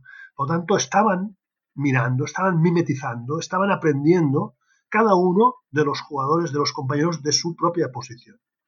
Sí, sí, y e, eso por una parte y por otra parte también el hecho de que a veces el valor no sea, eh, la capacidad de, de, un jugador joven no sea tan distante de la capacidad de ese jugador de élite, eso también tiene una fuerza brutal, ¿no? El hecho de que un joven mire al lado y diga, no, hostia, que quizás yo puedo llegar ahí. Mañana. Mañana, sí. Mañana. ¿eh? Esto, es, esto es la gran fortaleza. Cuando tienes una línea en un club y que sabes que el trabajo que tú, que tú estás haciendo hoy aquí, mañana lo puedes hacer aquí. Exacto. Pero es el mismo trabajo. Por lo tanto, lo que tienes que, trabajar, y en eso Pedro insistiría, es en dominar el modelo. ¿De acuerdo? Sí, sí, pero hablando de ese modelo y, el hecho de que nosotros también, eh, de que haya un, sistema de juego igual para el fútbol base y para el primer equipo, ¿tú crees que eso de alguna manera puede ser limitante o crees que tiene mucho más cosas positivas que negativas? Para mí no, no es para mí no es limitante, al contrario, soy un firme defensor de la línea dentro de un club y de desarrollar ese mismo concepto. Eh, luego, al llegar al primer equipo, ahí el día a día puede ser distinto, pero el modelo ya está integrado. La manera de entender el juego ya está integrada. Cuando yo estaba en el Liverpool y hablábamos de esto, yo le decía, fíjese bien, la importancia de la línea para un club. Poner a un jugador en el primer equipo del fútbol base es fácil. es fácil. Tú inviertes dinero, fichas a un jugador con proyección, 16, 17 años, y si, si tiene buena proyección y es bueno, pues va a llegar al primer equipo. Va a llegar. Pero mantenerse. no, no, va a llegar y, puede jugar. Pero ha llegado un jugador. No ha llegado nada más. Si tú creas una línea de trabajo, un modelo de trabajo, una filosofía de trabajo, cuando llega un jugador al primer equipo, no llega un jugador, llega algo más que un jugador, llega un jugador con una manera de jugar, que al cabo de un cierto tiempo puede ser dos, que ya juegan de la misma manera, piensan de la misma manera. Al cabo un tiempo son tres. Esto es lo que diferencia un equipo, un club que trabaja sin línea, que tiene muchos jugadores llegados al primer equipo de fútbol base, pero que no juegan igual o un club que tiene una línea, que tiene un modelo, que cuando llegan varios jugadores al primer equipo, no solamente han llegado varios jugadores, ha llegado una manera de jugar, una manera de pensar, una manera de actuar. Esta, es la diferencia. Eso es muy positivo para el propio equipo, pero quizás eh, en una perspectiva de mercado para los otros clubes no sea sea más arriesgado a fichar a un jugador así, ¿no? Porque eh, em, lo que quiero decir es que si un jugador tiene un chip de un determinado club, que puede ser el Barça, el Ajax, eh, quizás para adaptarse a una, una realidad distinta, que, por ejemplo, yo soy jugador del Barça, toda, toda la vida he trabajado el juego de posesión y después mañana me voy a un, a un, a un tipo de juego mucho más físico, quizás mm, en esta perspectiva me, me, cuesta más, ¿no? Me cuesta mucho más y, para el otro. Pero esto es una realidad que se da en todos los conceptos, porque a un jugador físico le va a costar adaptarse a un, a un fútbol de control, de posesión. Es decir, eh, por eso cada día en los departamentos de scouting se, se trabaja mucho más en la definición de los perfiles de los jugadores a firmar. ¿Por qué? Porque cada vez tienes que que, em, em,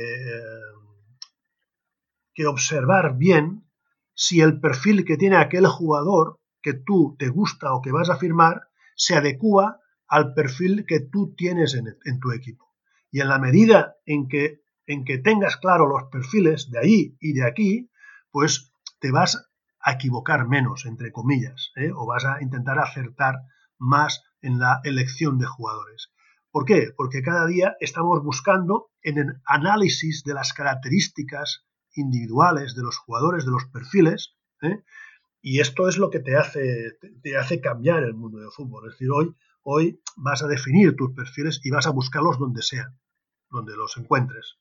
Entonces tú tengas tu propio perfil. El perfil que tú tengas, cuando más, más claro lo tengas la idea de tu perfil, más fácil te será buscar ese jugador para tu perfil. No sé si. Sí, sí, sí, sí, sí, sí. Tú también has comentado en su día que aunque la gente hable mucho del modelo de juego del Barça, de su estilo, que eh, desde Cruyff que el Barça siempre ha tenido algún jugador que se despega de, ese perfil, que favorece más ah, al equilibrio del equipo, como pueden ser Keita, Touré, Van Bommel, sin poner jamás en riesgo el modelo, obviamente. ¿Se podrá decir que la cultura eh, de fútbol del Barça, siendo uno de sus puntos de fuerza, en este aspecto le puede limitar a veces por crear en sus aficionados una perspectiva demasiado rígida? Yo creo que no, yo creo que no, porque, porque em, si tú entiendes que una de las definiciones más importantes de la construcción de un equipo era orden y talento, pues hoy una de las definiciones que está más en boga es el equilibrio, el equilibrio dentro de un equipo. Entonces, este equilibrio tú lo puedes tener o lo tienes que tener con los jugadores que forman parte de ese equipo. Y esto te va a dar, este equilibrio te va a dar esa fortaleza de equipo que, em, que cuántas veces hemos oído decir que si tú ganarías con nueve Cruyff o con nueve Pelés o con nueve Maradonas, con los mejores jugadores, es decir, te desequilibras. y tienes que buscar ese equilibrio. Entonces esto, esto no es que la gente piensa que es un concepto demasiado rígido, sino que el equilibrio es fundamental y es necesario para dar potencialidad y fortaleza a la estructura de equipo. Y muy importante, como refieres en las competiciones cortas, ¿no? Como puede ser la Champions, por ejemplo. Sí. Mira, yo siempre he dicho una cosa muy importante. Una competición larga, tú la puedes jugar con esa rigidez que tú dices de una estructura de equipo rígida, eh, dimensionada a un estilo, a una manera de ser, etcétera, etcétera. Porque al final son muchos partidos y tú puedes, puedes llegar a, ganar y a consolidar.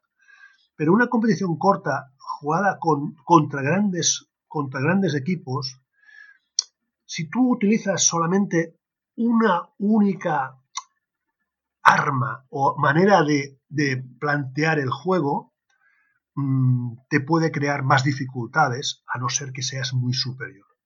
¿Me explico? Y, con este equilibrio de fuerzas, pues cuando tú compites con otros equipos, grandes equipos en competición corta, pues unas veces tú ganas por unas características y otras veces ganas por otras características. Y eso es la fortaleza que te da ese equilibrio tan fundamental. Sí, sí, y ese equilibrio estábamos hablando de jugadores. Eh, hay que decir también que eh, varias personas me han dicho que en el Barça siempre ha sido muy disciplinado con el mensaje del consejo, ¿no? De que no había eh, pasta para invertir en algunos momentos. Y por eso también, por ejemplo, en enero de 2019 se ficharon por préstamo a Boateng, Morillo, olvidando aún así el tema del presupuesto que puede tener un club para, para sus fichajes. Eh, y que podrá facilitar o dificultar su, misión, ¿crees que es complicado fichar en todas partes o estás convencido de que en un club del tamaño del Barça es todavía más difícil eh, debido a la gran exigencia que se reclama a todos los jugadores? Mira, en esto, en esto te voy a decir una cosa que, que a lo mejor es difícil de entender, pero es una realidad cuando más dinero tienes para fichar, menos jugadores tienes para fichar. Y cuanto, y cuanto menos dinero tienes para fichar, se incrementa muchísimo el número de jugadores que tú tienes para firmar. Y esto es una gran dificultad para los grandes equipos, porque, porque sí que puedes encontrar una joya que la sacas, pero eh, cuando llegas a altos niveles, como es el Barcelona, como es el Madrid, ahí, eh, ahí se exige mucho más que el propio nivel de juego. Muchísimo más. Entonces, tienes que acertar muchas veces en el, en el jugador y eh, en aquello que, que, quiere el entrenador para, para aquel momento. Sí, sí, sí, sí. Nosotros estamos entrando en la parte final de nuestra conversación, pero todavía hay algo de lo que me gustaría hablar el manejo de las redes sociales por parte de los jugadores. Me acuerdo que en su día tuviste que gestionar unos tweets y mensajes de, Instagram de Arturo Vidal, por ejemplo, eh, que en aquel momento estaba descontento con algunas situaciones. Puede que sea solo incluso un emoji, pero un, un rostro de descontento, pero siempre será obviamente un problema que habrá que gestionar cómo maneja el Barça este tema a nivel de su primer equipo y cómo prepara también a su fútbol base para este tipo de actividad. Mira, en esto te voy a decir que el Barcelona, cuando yo llegué a Barcelona, no había una, dinámica clara sobre este concepto y porque es un, es un concepto que, que está llegando, por decirlo de alguna manera, está llegando al mundo real, al mundo futbolístico. ¿Cómo se tiene que trabajar? De dos maneras muy claras como te he dicho, en el ámbito profesional y en el ámbito formativo. En el ámbito formativo desde la educación, desde la ayuda al jugador a entender todo lo que puede suceder, para bien o para mal, en el tema de, las redes sociales y la repercusión que, eh, le puede ocasionar a él, cómo, cómo le puede afectar, etcétera, etcétera. Y en el ámbito puramente profesional, es en los, en los manejos de criterios de relación profesional entre club y jugadores. Y ahí se tiene que establecer una serie de criterios de ítems claros para todo el mundo, para que de alguna manera pues entiendan que el comportamiento tiene que ser como es en otros aspectos puramente profesionales de relación que hay dentro del vestuario, etcétera, etcétera, pues en este aspecto exactamente igual. Lo que ocurre que es un concepto que está llegando, acaba de llegar, hay jugadores que utilizan más o jugadores que no utilizan, y por tanto es un tema que va a afectar a los clubes mucho más de aquí en adelante, de aquí en el futuro. Y para ello los clubes van a tener que manejar los criterios que se manejan en la relación profesional del día a día y lo van a tener que plantear directamente face to face para que, para que esto pues, eh, se, entienda como una relación profesional. No vale que, que, tú, que estás manejando y formas parte de una estructura de un club, el momento en que cojas una, una tablet o un, teléfono, pienses que ya no formas parte de todo esto y que eh, se abre un mundo, ¿no? Tienes que entender que es así.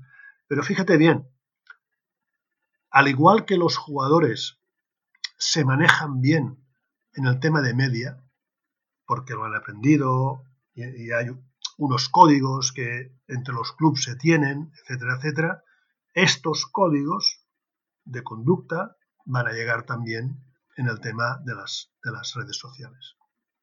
Sí, sí, sí, eso, eso será el camino también natural. Y, pero en ese tipo de gestión, los exjugadores a veces ofrecen un gran aporte, ¿no? Ayudando indirectamente a conectar a los directivos con los jugadores. Sobre Erika Vidal, por ejemplo, subrayaste que tenía una gran capacidad de llegar al vestuario, habiendo sido clave para que los jugadores se sintieran a gusto. ¿Admites una estructura de fútbol sin exjugadores o les ves como fundamentales? No, ni fundamentales ni no fundamentales. Los veo como profesionales. Y si cumplen con el requisito que tú necesitas en aquel momento o en el momento y cumplen con el perfil, pues es, es una persona súper profesional y súper capaz para poder hacer cualquier tipo. ¿Por qué? Porque uh, estos jugadores tienen, los exjugadores tienen una capacidad brutal de, uh, de entender todos los códigos que existen en el ámbito puramente profesional. Si, la mayoría de ellos complementan ese conocimiento de la realidad con la formación requerida para el trabajo a desarrollar, pues estamos frente a un profesional perfectamente capacitado para poderla desarrollar. Pero los, los exjugadores también tienen que entender que tienen que formarse no por el hecho de haber sido exjugador, ya se tienen que sentir formados, no. Hay un esfuerzo importante. ¿Por qué? Porque el fútbol está cambiando cada día 200%. Cambia muy rápidamente, en todos los niveles. Y por lo tanto, nos hemos de preparar para todo aquello que venga. Es decir, hoy, hoy, um, yo siempre que digo de quién es la responsabilidad es de los jóvenes son ellos los responsables de mañana. Y ellos van a tener que desarrollar todo el trabajo y prepararse para todo aquello. Hoy fútbol de hoy es, es este, pero mañana será distinto. Las relaciones dentro de un vestuario son estas, pero mañana serán distintas. ¿Por qué? Porque todo está cambiando. Todo cambia y cambia a una velocidad supersónica. Por tanto, no vale pensar que como he sido, sabré ser. No, no, no, no. Te tienes que preparar para poder ser. Claro. Con el, con el bagaje que ya tienes incorporado. Y como manager general de fútbol del Barça, has sido fiel a tu perfil siempre. Uno que prefiere la discreción, al que le gusta rodearse de un equipo de trabajo, uno que da más valor a eso que a ejercer un liderazgo eh, rígido. ¿Crees que ese comportamiento ayuda a mantener un club estable? Mira, es lo que yo he hecho siempre, lo, he intentado manejar así. En determinados momentos estás más convencido, en determinados momentos estás más preocupado, ¿eh? porque siempre la vida no es una línea recta, como tú puedes entender, sino que vas dando oscilaciones y las propias vicisitudes del día a día te exigen una versatilidad en cuanto a ese concepto. Que si tú me dices a mí, ¿qué cambiarías? ¿Qué harías distinto? Pues haría un poco eh, la línea de comunicación la modificaría, porque la comunicación es una de las facetas más importantes del rol de un director deportivo o de un manager deportivo.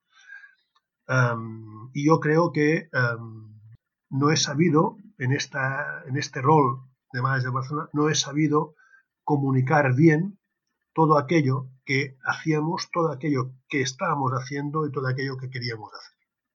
Y, saber explicar todo esto, pues a veces te confiere un perfil más bajo o un perfil más dinámico para poder explicar con contundencia aquello que tienes que hacer. Y a veces un club como Barcelona requiere los dos tipos de actuación. Aquella de no estar o estar sin, sin estar y la de estar plenamente marcando, marcando una línea muy clara. Y esto es lo que tienes que hacer.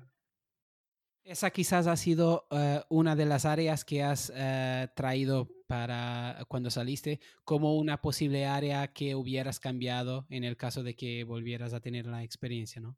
Sí, sí. ¿Y de qué forma el haber sido coordinador de los equipos jóvenes del club, así como asistente del Barça Sub-18, además de director de la Academia de Liverpool, te ha ayudado a prepararte para ser manager general de fútbol de un club tan grande como el Barça? Bueno, yo creo que la preparación no es nunca resultas de, es a consecuencia de, a consecuencia de muchos años. A mí, donde yo pienso que hice un pase, un paso adelante en mi carrera fue eh, en Liverpool. En Liverpool, eh, porque llegar a un país distinto al tuyo, con una cultura distinta, con una lengua distinta, tú tienes que llegar y explicar lo que tienes que hacer. No vale, bueno, seguimos, no. Tuve que llegar, e implementar, escribir, hablar, exponer, explicar todo lo que eran las ideas del modelo que queríamos hacer y cómo lo queríamos hacer. Y aquello fue, para mí, el, gran concepto donde aprendes a desarrollar precisamente toda una estructura eh, con una serie de áreas y ahí es donde yo creo que cogí con más fuerza la idea, la idea de director técnico y y saberlo diferenciar muy bien de lo que es la idea de secretario técnico. Y como director técnico tienes que saber trabajar las áreas que tú has comentado antes, pero que como resumen te diría que son cuatro fundamentales, eh, que son el área de entrenadores, el área de programa, el programa, ¿eh? porque al final tú tienes que decir qué es lo que vamos a hacer y por qué lo vamos a hacer el área de selección de jugadores, crear ese departamento de scouting, cómo lo, cómo lo construyes, los objetivos en esta etapa, en esa etapa, en esa etapa, y, la gestión del joven jugador. La gestión del jugador, del joven jugador, es una cosa que cambia a velocidad de la luz, porque las cosas en el mundo del fútbol están cambiando muy rápidamente, pero lo que hace referencia a la gente joven es que cambia al 200% una pregunta. ¿Sientes que ahora es eh, bastante más difícil de conseguir captar, obtener la atención de los jóvenes eh, por, por, el hecho de que tengan más distracciones, como especialmente con el móvil, las redes sociales? ¿O, es algo que no se siente en, eh, en, los entrenamientos? No, no, no, no. La gente que está, la gente que está dentro de un club, mayoritariamente está concentrada. No, no, no hay ese problema. No hay ese problema, Pedro. Hablo de clubes grandes. No te puedo hablar de otro tipo de clubes, pero de clubes grandes hay una selección grande, hay unos objetivos personales, individuales de los jugadores de, querer progresar en este, en este mundo del fútbol y por tanto en un club grande lo ven cercano, lo ven próximo, lo ven, lo ven posible. Por tanto... Sí, sí, pero hablaba más en el sentido no tanto del entrenamiento en sí, que quizás estaba, me estaba explicando mal, pero el, las distracciones y, y, el impacto y cómo pueden influir fuera del campo, ¿o no lo sientes en, en, en el Barça, por ejemplo, en el Liverpool hace unos años? Sí, sí, es, es evidente que hay, pero también, um, como te decía, aumenta las distracciones, como tú, como tú dices, pero también aumenta mucho más la concentración porque ven la posibilidad de llegar de una forma muy rápida. Y por tanto, una cosa va, va uh, en, complemento, en, complemento, con la otra. Sí, sí, sí. Y finalmente, para terminar, ¿qué podrías sugerir a quienes nos escuchan? ¿Qué libro, documental, serie, peli sobre fútbol, gestión deportiva te gustaría recomendar? Pues esto va siempre en base a, a lo que quiera, a lo que quiera cada, cada persona, ¿no? Pero mira, hay un, hay un libro que yo le tengo un especial cariño, basando básicamente en el ámbito de fútbol, que es el libro de, de es escrito. De Guardiola en el Bayern, ¿no? Y la segunda parte, las dos partes. Yo pienso que este, este libro lo tiene que leer toda aquella persona que está entrenando. Toda aquella persona que quiera crecer. Toda aquella persona que quiera tener una filosofía de entrenamiento personal. Que te ayuda a construir una una idea clara de entrenamiento, de, de línea de entrenamiento, de consecuencia de objetivos a través del entrenamiento. Y este es el libro que yo uh, aconsejaría. ¿Tú crees que además del entrenador, también el director deportivo y un director eh, técnico de una academia, también aplicarías a, esta, a estos puestos que se tendrían que ir uh, afuera a tener otras experiencias? ¿O crees que especialmente en el caso del entrenador, que eso uh, sea realmente importante? ¿Cómo dices? No te he entendido la pregunta. Porque hace poco hablabas que de la importancia que también se la transmitías a tus alumnos, de que para un entrenador es realmente importante ir a, a, para el extranjero, ¿no? A, a beber y, y a, aprender con nuevas culturas. ¿Este principio también lo aplicarías a puestos como, por ejemplo, el director deportivo y un director técnico de una academia? ¿O crees que especialmente en el caso del entrenador que eso sea importante? E, es difícil, es difícil. Una cosa es la formación, pero la formación en, en, en entrenadores uh, necesitas inculcar distintas culturas, ¿vale? Director deportivo, no tanto, no tanto. Pero, pero en cuanto a entrenador, sí, porque fíjate bien, un entrenador, si uno de los trabajos más importantes para un entrenador sería coger cinco partidos de la liga inglesa, cinco partidos de la liga alemana, cinco partidos de la liga italiana, cinco partidos de la liga española y que supieran explicar las diferencias en cuanto a conceptos que se aplican en cada una de estas, de estas ligas. Saber ver, saber ver lo que tienes delante ahí empieza un trabajo en el cual estás viendo fútbol, porque es el mismo fútbol, pero saber extraer todo lo que es la riqueza de los conceptos que se aplican en cada una de las distintas culturas futbolísticas. Ya no te hablo de Sudamérica, ¿eh? ya no te hablo de, sino simplemente de Europa, de, estos, de estas grandes ligas europeas. Entonces, a partir de allí, eso ya te da una riqueza, Pedro, en cuanto a, a saber captar las diferencias que existen entre los distintos fútbols que, que, hay en, en, en, Europa. Y eso te da una capacidad para aprender a saber leer, que seguro que luego tú esto lo utilizas en tu beneficio en la lectura de los partidos de los equipos que te vas a enfrentar. Entiendo, entiendo perfectamente. Pep, muchísimas gracias una vez más por, por compartir tu experiencia aquí en el Folla. Muchas gracias a vosotros, Pedro.